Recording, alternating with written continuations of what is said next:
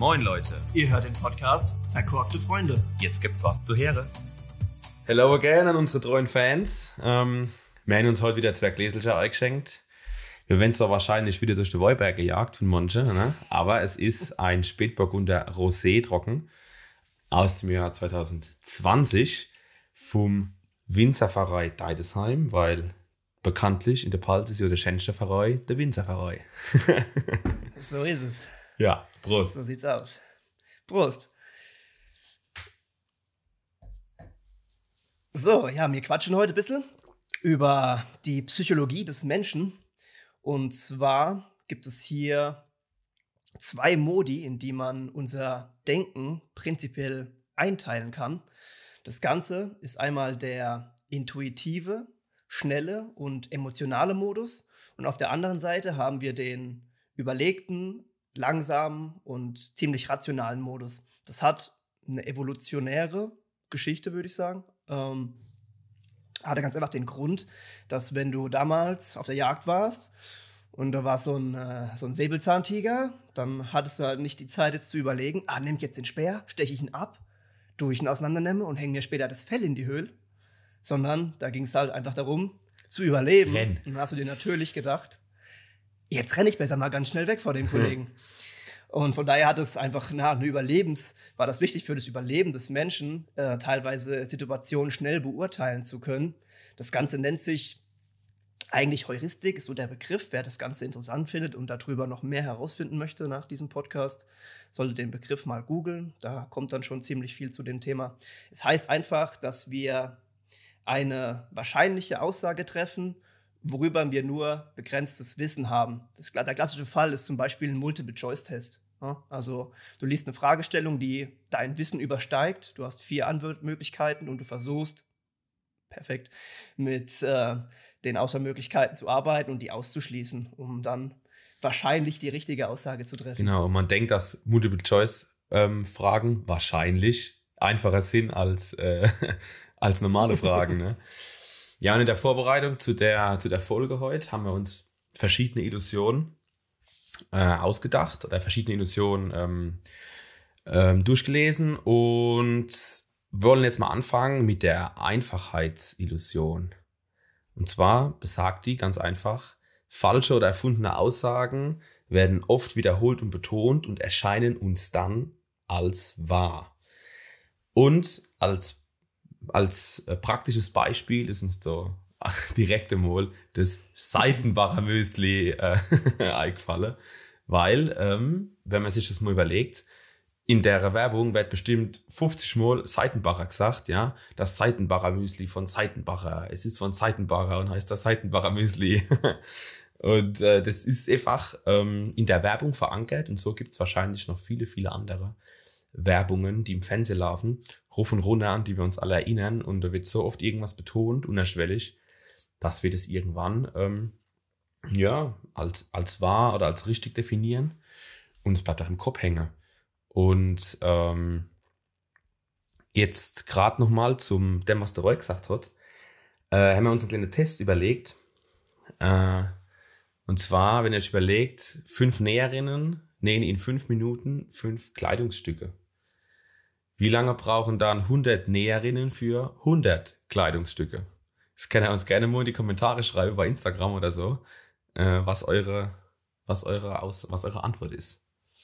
Vor allem eure erste Intuition ist wichtig. Was würdet ihr in den ersten drei Sekunden antworten, wenn ihr diese Fragestellung hört? Und zu dem Müsli noch mal kurz zurückzukommen. Dadurch, dass so oft Seitenbacher gesagt wird und dann am Ende zum Beispiel ist das beste Müsli, hält man eben dann Seitenbacher Für das beste Müsli. Müsli. Genau. Eine Steigerung davon ist tatsächlich noch, dass wir irgendwann glauben, dass wir diese Information nicht aus der Werbung haben, sondern zum Beispiel einem Freund zuordnen und dadurch dem Ganzen nochmal einen höheren Stellenwert geben. Das heißt, irgendwann hast du im Kopf, ah ja, der Max hat zu mir gesagt, das Seitenbacher Müsli ist das beste Müsli. Oh ja. Dabei war das einfach nur ein psychologischer Trick von der, von der ja, äh, Marketingindustrie. Ne? Genau. Und dass diese Aussagen, dass diese Aussagen uns halt als, ähm, diese einfachen Aussagen und als, uns als wahr erscheinen, das ähm, befeuert halt, ach, ja, Verschwörungstheorie oder, oder Propaganda, ja, äh, wo halt einfach da damit auch irgendwo gespielt wird. Und ja, genau, Menschen, die halt auch nicht intellektuell in der Lage sind, sich vielleicht da ein bisschen mehr nahe zu denken und auch das zu verstehen, was da dahinter steckt und dann auch mit dem logischen Menschenverstand vielleicht rauszukriegen, okay, Seitenbacher Müsli ist gar nicht das beste Müsli. es gibt noch viel, viel geilere Müsli auf der Welt. Und, ähm, und dann tut man halt solche einfache Dinge glaube und glaubt dann möglicherweise auch Verschwörungstheorie. Ja, oder irgendwelche Propaganda. Mhm. Ja, weil die genau mit diesem Effekt aufspielen. Sie nutzen äh, schadenfeindige Sprachenlernen Bubble. Einfache Zusammenhänge, die, wenn man sie genauer beleuchtet, eigentlich ziemlich abstrus klingen. Aber wir Menschen lieben halt Geschichten und lieben vor allem einfache Zusammenhänge. Wir würden uns meistens für den einfachen Zusammenhang entscheiden, auch wenn er eigentlich abstrus wäre und uns gegen die wahrscheinlich komplexere Erklärung entscheiden. Ne? Corona muss von Bill Gates sein, der uns irgendwie Microbots einsetzen will. Da kommt noch dieses genau. Gefühl von, ah, da muss ja was Größeres hinten dran stehen. Ne? Dieses, ah, dieser, dieser Misstrauen, der uns, der in uns verankert ist, auch evolutionär bedingt. Und dann. Ja, die wollen alle die Menschheit auslöschen. genau. Und dann ist es halt nicht irgendwie ein Virus, was rübergekommen ist, weil irgendwo was gefressen worden ist und wir den Viecher immer näher auf der, auf der Pelz rücken, sondern es musste Bill Gates gewesen sein. Ja, der, der muss, es, der muss es gewesen sein. so, ja, Mann, das ist, das war der Einfachheitseffekt oder der Einfachheitsfehler oder Illusion. Äh, jetzt kommt mein Lieblingsfehler, das ist der Confirmation Bias, auf Deutsch Bestätigungsfehler. Ähm, der besagt letztendlich, dass Informationen, die nicht unserer Erwartung entsprechen, ähm, schlicht ignoriert werden oder umgedeutet werden. Ähm, das kennen wir eigentlich alle irgendwo. Das ist der klassische Fall, ist eigentlich Social Media. Wir haben unseren Instagram-Account, unseren Facebook-Account, TikTok und so weiter. Und wir fangen an, nach unseren Vorlieben zu suchen. Der Algorithmus im Hintergrund erkennt, dass uns zum Beispiel Katzenvideos oder hübsche Frauen gut gefallen und ist darauf sozusagen programmiert, uns dann mehr davon zu zeigen. Also es geht nicht darum, dem Algorithmus geht es nicht darum, uns ein möglichst ausgewogenes Weltbild zu vermitteln. Es geht einfach darum, uns möglichst lange auf der Plattform zu halten und uns deswegen immer wieder Content vorzuschlagen, der uns gefällt. Das heißt, ja, wenn ich ein Corona-Leugner bin, um das äh, Beispiel nochmal aufzugreifen, dann werde ich tendenziell auch Gruppen angezeigt bekommen oder Posts angezeigt bekommen, die genau meine Meinung bestätigen. Und das Problem ist, dann glaubst du, dass ja die ganze Welt oder in Anführungszeichen, dann denkt ja jeder so, dieser klassische, klassischer Effekt davon. Du kriegst nur das angezeigt, alle, gefühlt alle deine Freunde posten das und dann denkst du, da müssen ja alle so. Dann denken. ist die ganze Welt so, die ganze Welt ist scheiße ja. oder gut oder was auch ja. immer. Ja. Das sind diese Echokammern, von denen man spricht mittlerweile, dass wir uns eben ja nur mit Leuten umgeben, die unserer Meinung sind, weil es einfach bequemer ist. Ne? Du musst dich nicht mit anderen Meinungen auseinandersetzen, du musst weniger diskutieren. Und äh, das nutzen übrigens äh, auch Demagogen ganz gerne. Das ist dann so dieser Überzeugungsfehler, der da ein bisschen mit reinspielt. Also Demagogen sind halt Menschen, die halt meinen, sie wären die Walzhunde Pals. Ne? Aber das waren andere. Sind halt, das waren FCK-Spieler. Sind halt einfach nur, ja, sind halt einfach nur Hanebumble.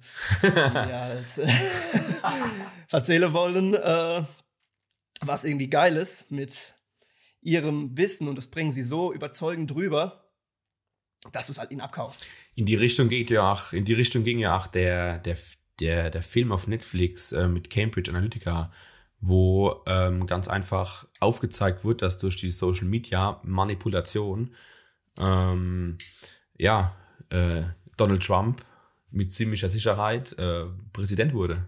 Ja? Und, mhm, äh, genau. und das einfach auch aufzeigt, dass gerade im Social Media äh, Bereich die, äh, der Bestätigungsfehler sehr, sehr häufig vorkommt und wir einfach nur da reingehen, weil wir immer wieder Bestätigung kriegen. Und ja, das ist aber noch ein anderes Thema, glaube ich, für unseren Podcast, äh, aufzuzeigen, äh, was Social Media auch mit uns macht und wie das auch, ja, auch ein bisschen technisch vielleicht funktioniert, ne? wie die, wie die arbeiten und die Daten verkaufen. Ja, so viel dazu. Das lutschen, das lutschen wir durch. Das lutschen wir ja. durch, genau. Ja, ein weiterer, ähm, weiterer ähm, Fehler oder eine weitere Realitätsverzerrung ist die Vorgabenverzerrung. Die besagt, die Voreinstellung erhöht die Wahrscheinlichkeit, eine bestimmte Option zu wählen. Also, wenn irgendwelche Dinge vorgegeben sind, egal was jetzt erst einmal, dann neigen wir Menschen dazu, auch diese Option zu wählen, weil wir denken, ah ja, das, das, das muss ja richtig sein, wenn das schon ausgewählt ist. Oder die Experte, von denen das kommt, die haben das ja bestimmt durchdacht und empfehlen mir das dadurch, dass ich das jetzt auswählen muss. Ne?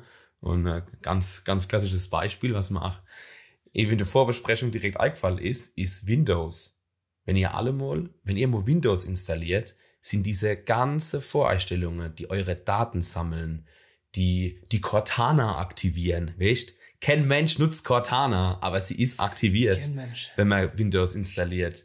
Oder ja, die ganze Bewegungsdaten und persönliche Daten, ja, die sollen alle zu Microsoft übertragen werden und diese Optionen sind alle im Vorhinein schon eingestellt, dass das auch alles so passiert. Und man muss ganz explizit Nein auswählen oder vielleicht sogar noch ein Untermenü aufmachen, um dann wirklich das Nein auswählen zu können. Genau. und du rechts unten im Eck schön Ewe, in der Farbe gehalten. Erweiterte Einstellungen. Ewe, und damit will einfach Microsoft bezwecken, dass durch die Voreinstellung der Optionen wir die auch auswählen. Dazu bleiben wir nochmal beim Thema Corona. Ja. Es gibt aber auch einfach zu viele gute Beispiele. Ja, es gibt viele Beispiele. Ähm, das hat vielleicht der ein oder andere auch in den Nachrichten gelesen. Und zwar das Thema Nudging ist eine Abwandlung von der Vorgabeverzerrung. Das heißt, wie der Max schon gesagt hat, dir gibt jetzt halt jemand einen, einen Anreiz, eine Voreinstellung, um dich wahrscheinlicher zu etwas zu bewegen. Der eine oder andere kennt es wahrscheinlich. Ne? Es gab zum Beispiel Bratwürste zur Impfung dazu oder es gab kleine Geldpreise oder ich weiß gar nicht, eine, eine Impflotterie ja. Ne? Irgendein Politiker hat gesagt in der Talkshow, wir müssen ein iPad dazugeben. Ja, was sind beiden was für ein Verhältnis überhaupt? Total krank. Beziehungsweise, was in Deutschland eigentlich eher gemacht worden ist, war das negative Nudging, in Anführungszeichen. Ähm, ne? Wenn du in die Bar willst, dann musst du geimpft sein. Das heißt, die Voreinstellung für die Bar ist dein Impfstatus. Wenn dein Impfstatus nicht der Voreinstellung entspricht, dann ist die Wahrscheinlichkeit höher, dass du dich impfen lässt. Und somit, ja, hat man halt den ein oder anderen Skeptiker oder Unentschlossenen dazu gebracht, sich impfen zu lassen. Eben weil die Voreinstellungen künstlich verschoben worden sind. Ein weiteres klassisches Beispiel ist die Organspende. Hier haben wir halt in Deutschland das Verfahren, dass wir aktiv der Organspende nach unserem Tod zustimmen müssen. Genau. Dadurch haben wir hier auch eigentlich eine relativ schlechte Quote, meine ich, was die Organspende angeht. In anderen Ländern, zum Beispiel in Spanien, meine ich, war es, ist es genau andersrum. Dort ist man automatisch Organspender und man muss aktiv der Spende widersprechen. Deswegen haben die Spanier halt auch einfach viel mehr Spenderorgane. Es gibt relativ viele Länder in Europa, die das so, so, auch praktizieren. Ähm, Deutschland ist doch noch eines der wenigen Länder, wo man explizit zustimmen muss. Und äh, jo, deswegen haben wir halt auch so wenig Organe.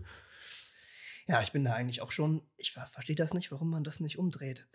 Also ich macht doch eigentlich viel mehr Sinn zu sagen, Organspende ist äh, automatisch, ne, auf Default Mode. Das war, das war auch letztes Jahr war das Thema noch ähm, äh, im Bundestag tatsächlich.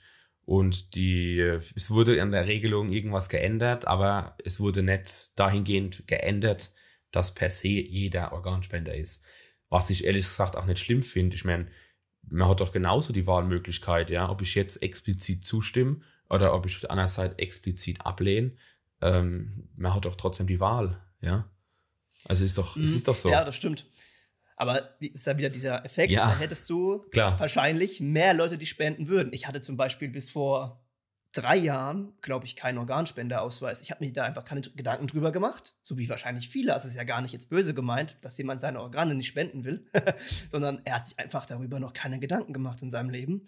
Und wer schnell wie es ist, dann hast du einen Motorradunfall oder äh, irgendeiner bolzt sich über den Haufen und dann, ja, sind deine Organe halt in Anführungszeichen verschenkt, wo vielleicht noch ein anderer von leben hätte können. Ich glaube ich glaub aber, ich ähm, glaube aber, wenn man äh wenn das so wäre, dass ähm, die, die Organspende per se Pflicht ist und du musst explizit ablehnen, dass dann auch die Aufklärung eine ganz andere ist, ja. Ich meine, wir kennen es ja alle. Man ist mit der Schule fertig und die Leute sagen, oh, jetzt fängst du an zu schaffen, da brauchst du eine Haftpflichtversicherung und brauchst noch ein Hausrat und äh, keine Ahnung, wenn du Auto holst, machst Vollkasko oder Teilkasko, keine Ahnung, ja, so, ne? Und dann sagen sie bestimmt dann, ach, oder kriegt man dann bestimmt auch zu hören, ah ja, denk dran, wenn 18 bist oder so, musst du dich entscheiden, dass du ähm, Organspende tust oder halt eben nicht, ne?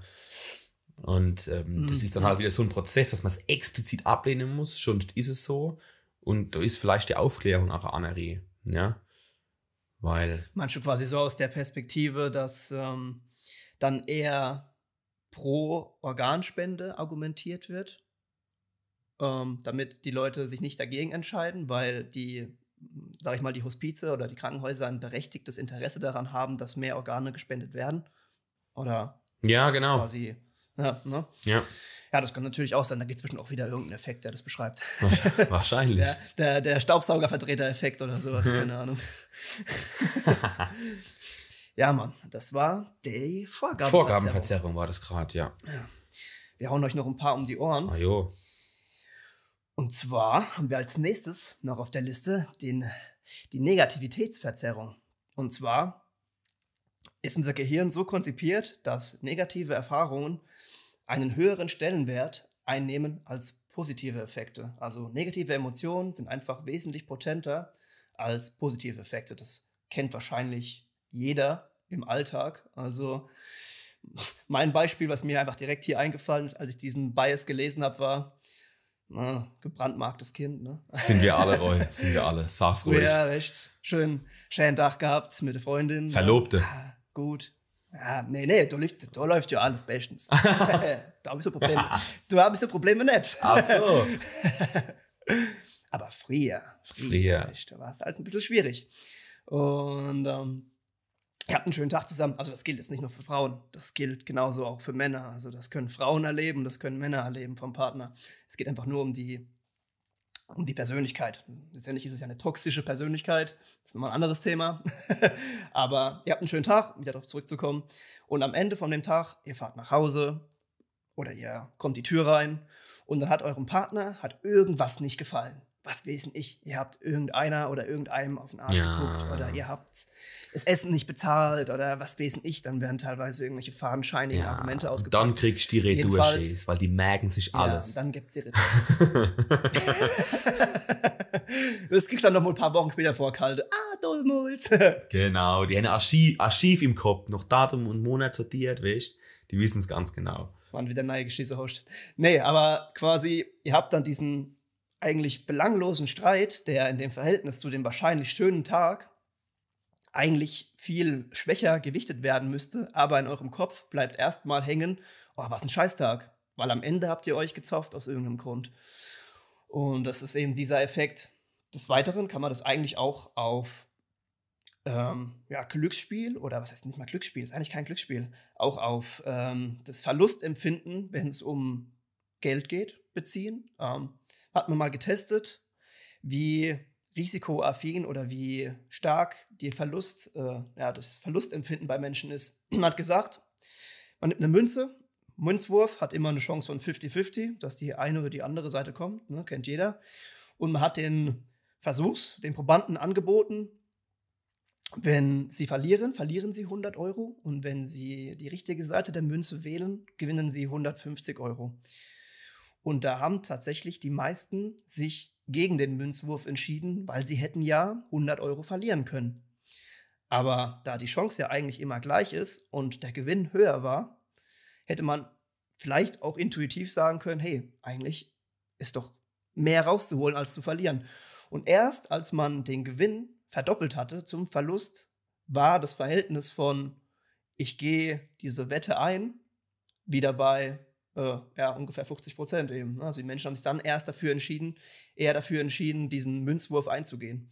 Was eigentlich schon ziemlich krass ist, weil du einfach doppelt, ne, einfach doppelt so viel Aber brauchst. auch die Wahrscheinlichkeit ähm, zu gewinnen oder zu verlieren immer noch bei 50-50 liegt, ja. Also es hat sich halt eben nichts daran geändert.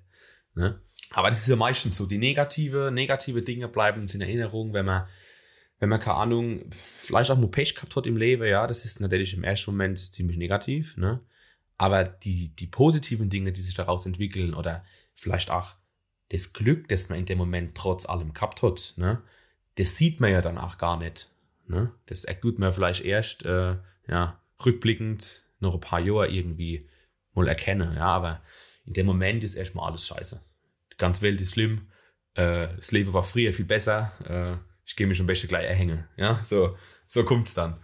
Ja, das ist quasi dieser, das ist derselbe Effekt, nur quasi invertiert. Das heißt, retrospektiv betrachtet, neigen wir dann tatsächlich eher dazu, ähm, Dinge, die damals negativ waren, relativ positiv abzuspeichern in unserem Kopf. Wahrscheinlich ist es irgendwo auch ein Schutzmechanismus, weil positive Gedanken oder positive Erinnerungen an vergangene Tage einfach, einfach schöner sind als, äh, keine Ahnung was, irgendwelche, irgendwelche schlimmen Erlebnisse in der Kindheit oder so wieder auszupacken.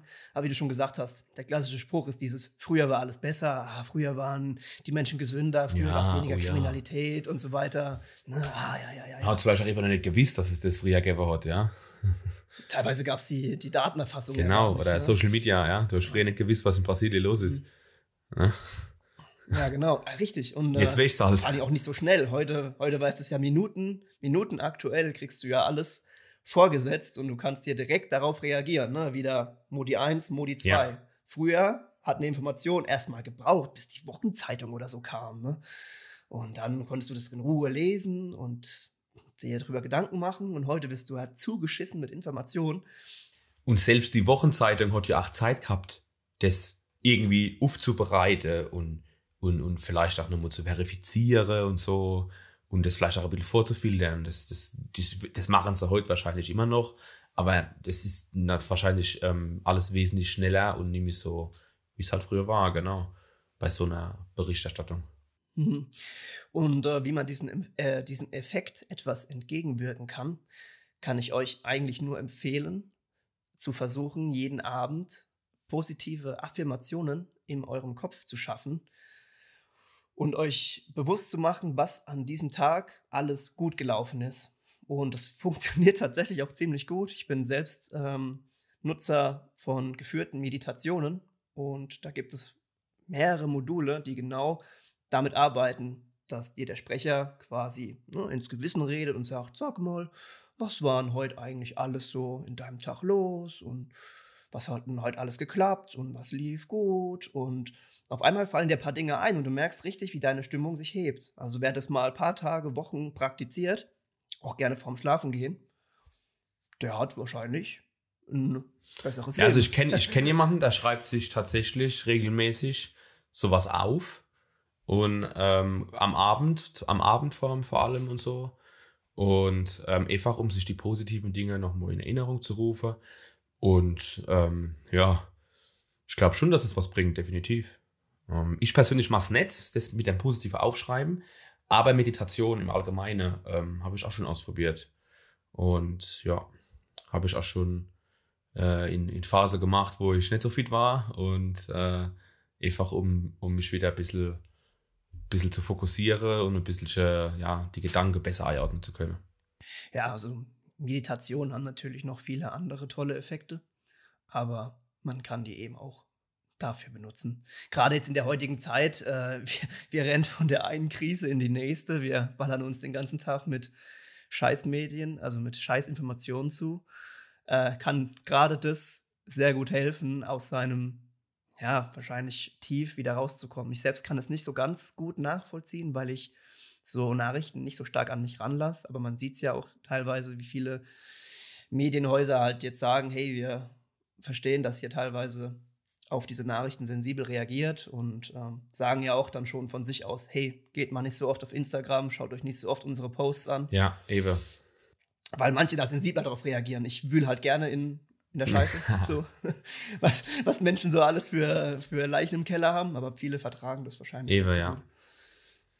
Und dann ist das genau das Richtige für euch. Dann ähm, könnt ihr euch mal bei Seven Mind oder bei Calm oder was es alles gibt, mal umhören. Ja. Wir haben leider keinen äh, Promocode dafür. Äh, unsere Affiliate-Programme sind noch in, in the making. Und äh, das können wir vielleicht noch nachholen irgendwann. Ähm, ja, ich würde sagen, wir gehen mal gehen weiter zum, zum, zum nächsten Punkt. Survivorship Bias. Und zwar geht es darum, dass ähm, man sich eher auf Menschen konzentriert, die einen gewissen Auswahlprozess oder ein gewisses Achievement schon erreicht haben und dann auch von denen hören will, wie haben sie es gemacht? Oder einfach das auch für sich selbst dann als, als Vorbild nimmt, ja. Und da ist uns direkt als erstes Beispiel der gute Helmut Schmidt äh, auf, aufgefallen, der, der Altkanzler, Kette Raucher, der einzigste, der das Privileg gehabt hat, noch im Fernsehen zu rauchen, obwohl es verboten war. Ähm, es gibt ja auch das Gerücht, dass er äh, da hat immer Reno geraucht und als, glaube ich, dann die Mentholzigarette oder so abgeschafft wurden oder verboten wurden in Deutschland, hat er sich erstmal die ganzen Restbestände aufgekauft, ja, und sich die Garage damit vollgeladen. Bloß, dass er schön weit der Serenos rauchen kann, den ganzen Tag über. Ja, und der ist halt uralt war der Typ, der hat, äh, ja, geraucht und Kaffee getrunken all the time und ist damit, ist damit sehr weit gekommen, ja. Und das ist genau eben so ein Vorbild, so ein einziges Vorbild oder eins der, eins der wenigen Vorbilder, die wir Menschen uns dann nehmen und dann sagen, okay, ja, äh, Rache ist doch gar nicht so schlimm. Mir ist dann auch vorhin noch eingefallen, ah ja, äh, wenn man es mal umdreht vielleicht, äh, ja, die sind eine Handvoll Leute an Corona-Impfung gestorben, ja, dann sagen wir, okay, scheiße, Corona-Impfung, die muss schlimm sein, ja, weil wir einfach, um das Beispiel jetzt ein bisschen auszubauen, nur diesen einen Fall halt sehen und äh, ja, nicht über den Tellerrand gucken. Das gleiche gilt für Startups oder so, ja, die meisten Startups gehen pleite. Und äh, ganz wenige schaffen es überhaupt, ja, weil sie auch ganz, ganz viel Glück wahrscheinlich haben und zum richtigen Zeitpunkt am richtigen Ort sind. Und ja, die Entscheidungen auch aus dem Bauch raus treffen und so, ja, da kommen viele Faktoren zwischen rein. Ja, man ist teilweise einfach nur zur richtigen Zeit am richtigen, am richtigen Ort und ähm, überschätzt dann seine eigenen Fähigkeiten äh, ein wenig. Und äh, ja, der Helmut, die alte Dampflok, das, äh, ja, da kann man dann auch ein bisschen wieder auf den Confirmation Bias rüberschielen, weil mm, genau. man quasi den Helmut als Argument, weil er in seine Argument, weil, weil es in meine Argumentation reinpasst, zu sagen, ey, Rauchen ist doch gar nicht so schlecht. Der hat drei Schachtel am Dach weggeblotzt und ich äh, und ist 90 Jahre alt geworden. Dann kann ich das ja genauso machen. Und dann hat man quasi den Survivorship Bias um den Bestätigungsfehler mit drin. Und äh, verrennt sich da eigentlich voll im Thema, weil ich meine, die meisten oder viele wissen es wahrscheinlich, ne? Also sterben ja ungefähr 100.000 Menschen jedes Jahr an den Folgen oder am Rauchen. Und ja, äh, Ausnahmen bestätigen die Regel, ne? sagt man ja auch gerne. Es sterben so viele Menschen an irgendwas das Jahr über. Ne? Also ähm, man muss sich da halt einfach bewusst werden, dass einfach so ein Beispiel halt einfach nicht ja, die, die Welt erklärt und uns Vorbild für jeden sein sollte, das einfach noch zu machen. Ja? Genau. Man sieht es jetzt auch an den, an den großen Firmenchefs aktuell. Ich meine, auf jeden Fall, also Steve Jobs, äh, und Bill Gates meine ich auch, die beiden auf jeden Fall, da weiß ich es, waren Studienabbrecher und führen jetzt die, groß, die größten Unternehmen oder haben die größten Firmen der Welt geführt und äh, waren, glaube ich, auch beides Waldorf-Schüler tatsächlich. Oder auf jeden Fall einer von beiden haben die Waldorfschule besucht, ja, ja. Mark Zuckerberg fällt äh, mir auch also, der hat auch, ähm, soweit ich weiß, ja, abgebrochen. Ja, ja. Genau. Also nur weil das alles Studienabbrecher sind und jetzt äh, tolle Firmengründer geworden sind, sollte man nicht darauf schließen, dass nur weil man sein Studium abbricht, automatisch äh, zum größten Geschäftsmann der Welt wird. Also, also ich, ich spreche auch nicht mal Studium ab und du da eine Firma gründe und denke, okay, alles klar, jetzt wäre ich äh, Amazon 2.0 auf die Baustelle. das ist, äh, vielleicht sollte ich es machen, ich spreche einfach ab, ja, und dann äh, gucken wir mal ob es genauso läuft. Und dann sage ich ja, euch in, in, in, ein paar Monaten Bescheid, wie es war. ja, in dem Zusammenhang äh, mit diesem Bias habe ich auch mir noch ein Zitat rausgesucht, das mir da eingefallen ist. Ist von einem bekannten Rapper, den die ein oder anderen kennen dürften. Und zwar geht es ungefähr so. Es sind meist nur Verlierer auf Gewinner fokussiert, doch Gewinner aufs Gewinnen konzentriert. Also wenn ihr Ziele habt, orientiert euch nicht an den Menschen, die diese, Ziele schon erreicht haben. Ihr seht nämlich nicht, wie viele auf diesem Weg schon gescheitert sind. Schaut lieber auf euch, wie ihr das Beste aus euch heraus. Den Spruch haben die alte Chinesen früher schon auf die Tontasse drauf gegritzt.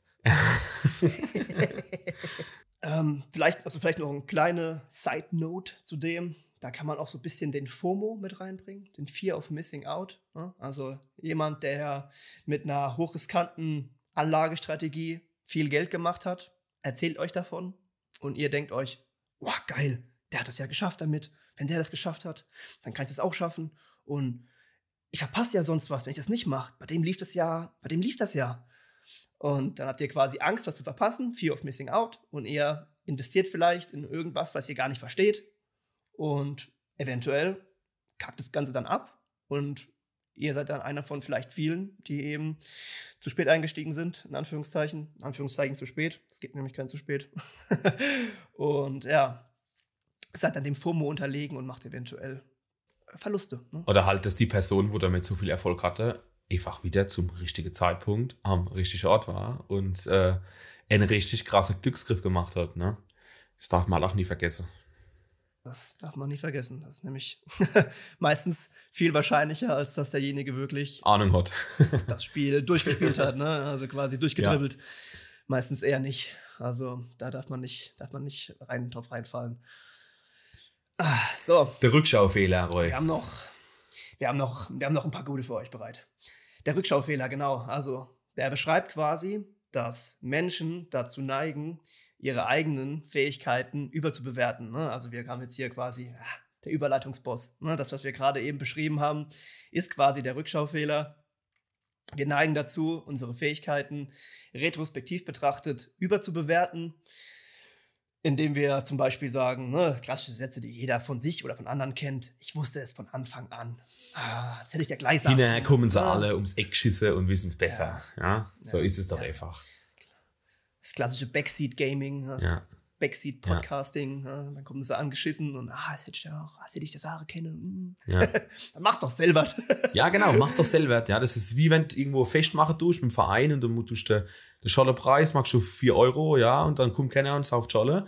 Weil der, der, der, der alte, der alte Walter, der schon seit 50 Jahren Mitglied ist und erst geehrt worden ist, der letzte, gesagt hat, ihr müsst es auf 3,50 machen, da kommen sie die Leute, so, weißt? das ist, äh, das ist, äh, das ist es einfach, dieses Ding. Das soll aber nicht heißen, dass ihr keine konstruktive Kritik geben dürft. Das war jetzt, das war jetzt nicht auf diese Person bezogen. Aber wie gesagt, das kennt jeder dass man diese Sätze an den Kopf geworfen bekommt und sich denkt, ey Meister, dann hättest du es doch gleich am Anfang gesagt, wenn du so pfiffig bist. Oder hättest du einfach mal besser gemacht oder selber gemacht. Oder, oder hättest du etwas selber ja. gemacht, ja. Genau. Hier einfach noch als, als einfaches Beispiel, wie das Ganze dann auch nämlich so einen schönen Selbstbeschiss generieren kann. Ähm, einfaches Beispiel, ihr wollt eine Wand streichen, keine Ahnung, das Kind hat sie angemalt, ihr seid irgendwie dagegen gekommen.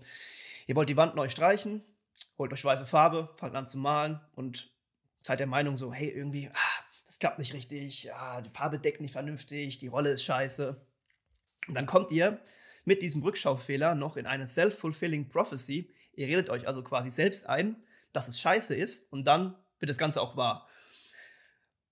Und dann könnt ihr, wenn ihr die Wand fertig gemalt habt, die dann scheiße aussieht, weil ihr euch ja quasi schon selbst eingeredet habt, den Rückschaufehler-Anwendungen sagen, ah, ich habe es doch gleich gewusst, ich hätte es nicht anstreichen sollen, ich wusste, dass es nichts Gescheites wird. Also habt ihr euch quasi komplett selbst beschissen. Das ist wie wenn die Freundin sagt, wir kennten Mo. Das heißt ja meistens immer, dass, dass, dass, dass, ich, das, dass ich das könnte. Ähm, ja, und dann habe ich vielleicht auch dann bei manchen Sachen keinen Bock darauf, das direkt zu machen. Und dann gehe ich schon mit einer miesen Einstellung da dran. Und dann klappt es am Ende wirklich nicht. Und dann bin ich noch mehr angepisst und sage dann, ja, ich hab's doch gleich gewusst, Mann. Das hätte man doch lassen können. Hör doch einmal auf mich. Ja. Und dann, und dann geht's los, ja. Und dann sind wir wieder beim anderen Thema von vorhin. Dann war vielleicht der ganze Tag ein schöner Tag, aber da hat man am Ofen Streit.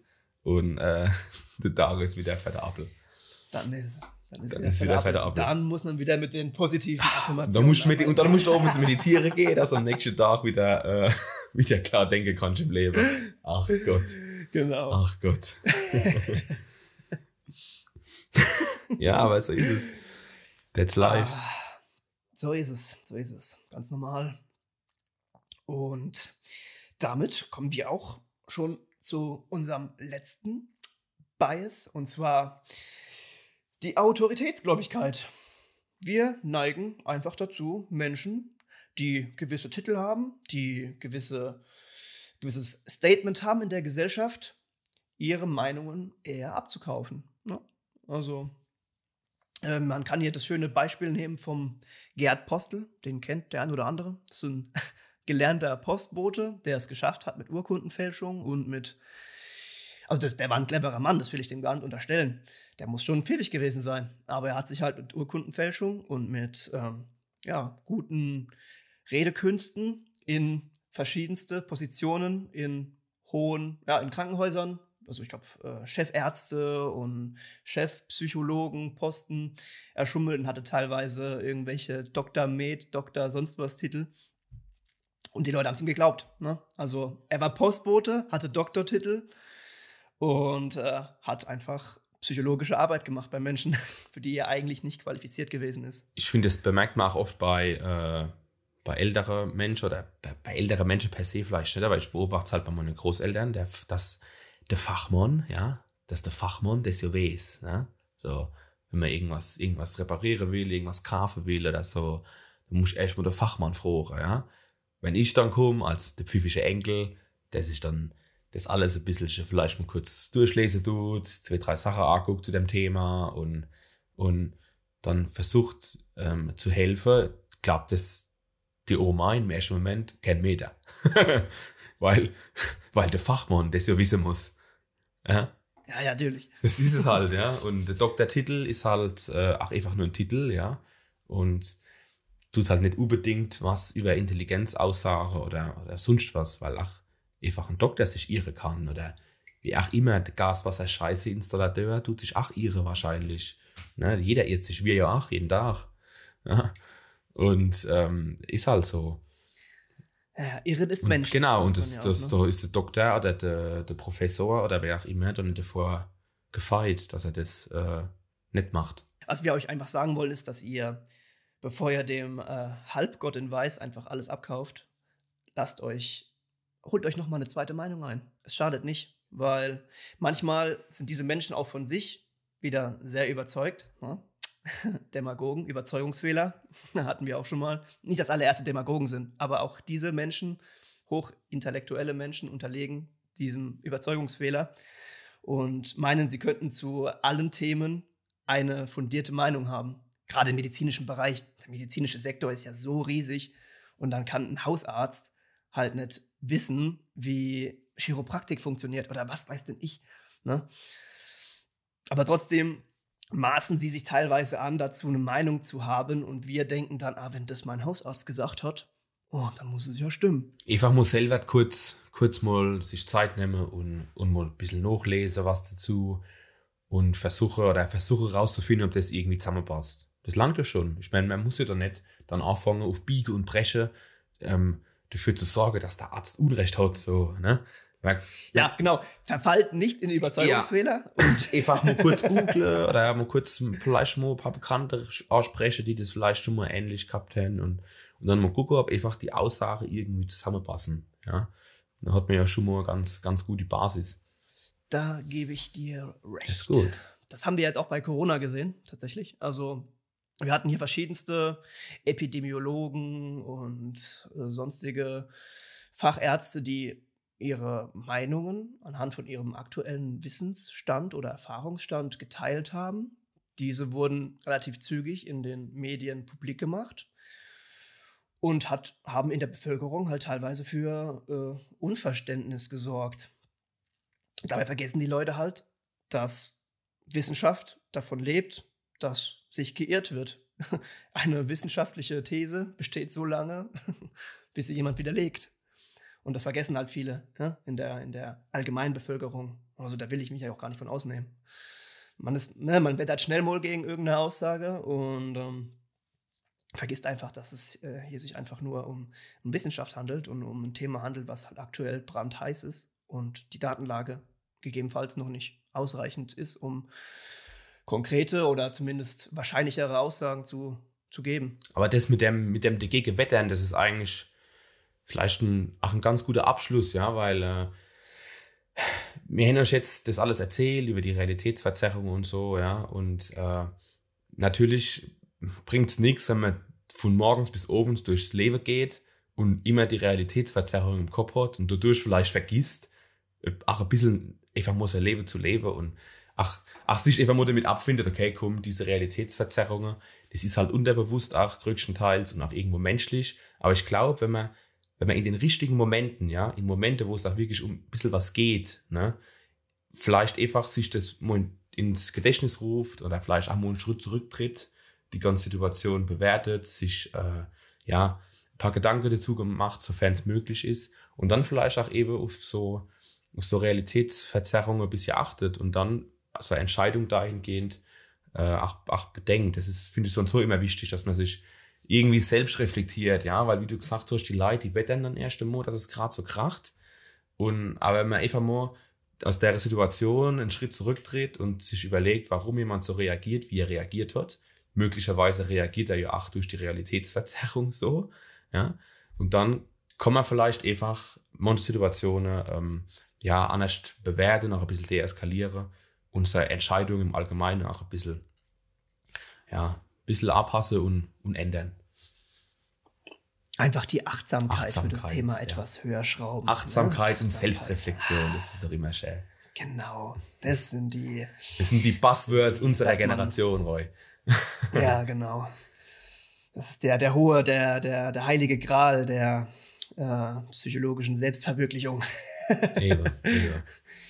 Ja, genau. Und wenn ihr das Thema interessant fandet und vielleicht noch mehr darüber lernen möchtet, dann haben wir auch eine Buchempfehlung für euch. Und zwar das Buch Die Gesetze der menschlichen Natur. Der Autor beleuchtet hier so ziemlich alle möglichen psychischen und äh, sozialen Interaktionen zwischen Menschen und erklärt die Hintergründe dahinter. Ich fand es super spannend. Ich habe es selbst nicht gelesen, weil es echt ein, ein ordentlicher Schinken ist. Aber ich habe mir das Buch einmal auf Blinkist angehört. Da habe ich es quasi ne, her, da wurde ich heiß auf das Buch und habe mir dann bei Audible den, das Hörbuch geholt. Und das Hörbuch geht, glaube ich, auch 30 Stunden. Also Oha. das ist die wenigsten Audibles gehen Oha. 30 Stunden. Also das ist ein ganz schöner Schinken. Ich habe es auch schon zweimal gehört, aber ich fand es so geil. Ja, dass ich es auf jeden Fall empfehlen kann. Wieder wichtige Info dazu, das sind alles keine Affiliate-Programme, die wir, die wir hier starten, ja. Äh, wenn ihr uns unterstützen wollt und dann tun uns einfach, wenn ihr uns das nächste Mal sehen, fünf in die Hand trägt, sind wir genauso glücklich. ja. Genau. Schorle auf dem nächsten so Boyfest, genau. schon. Ja, aber das ist auf jeden Fall, ähm, sind, was der Röcker gesagt hat, die Buchempfehlung oder auch Blinkcase oder Audible. Seven Mind haben wir auch vorhin erwähnt, kurz. Ähm, das sind so Plattformen, ähm, die wir auch, die wir beide nutzen. Genau, und ähm, auch positive Erfahrungen damit gemacht haben und auch guten Gewissens dafür werben können. Ja, es ist einfach so Ohne, ohne Affiliate, Affiliate genau. und Partnerprogramme und irgendwas. Genau, aber ich glaube, abschließend jetzt noch, jetzt wirklich abschließend, ähm, können wir uns bei Folge 5, die das ja jetzt ist, das ist so ein kleiner Meilenstein, ja? so, so ein ganz kleiner Meilenstein, so lassen wir die 5 Grad sein, äh, können wir uns auch mal für den Support bedanken bisher. Ähm, es läuft sicher nicht alles perfekt, aber doch besser, als wir uns das gedacht haben.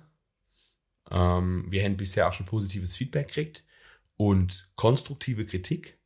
Kein Hate bisher. Das ist ziemlich geil. Außer doch, es gab Hate, weil wir in unserer ersten Folge ein, ich glaube, ein rein hessische Rosé getrunken haben.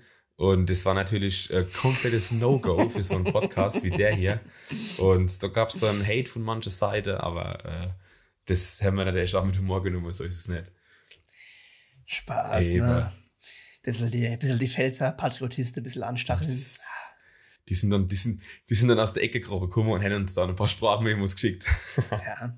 Wir haben uns auch direkt noch mit Wollknotze gegeißelt. Also machen euch gar keine Angst, machen euch gar keine Sorge. Heyo.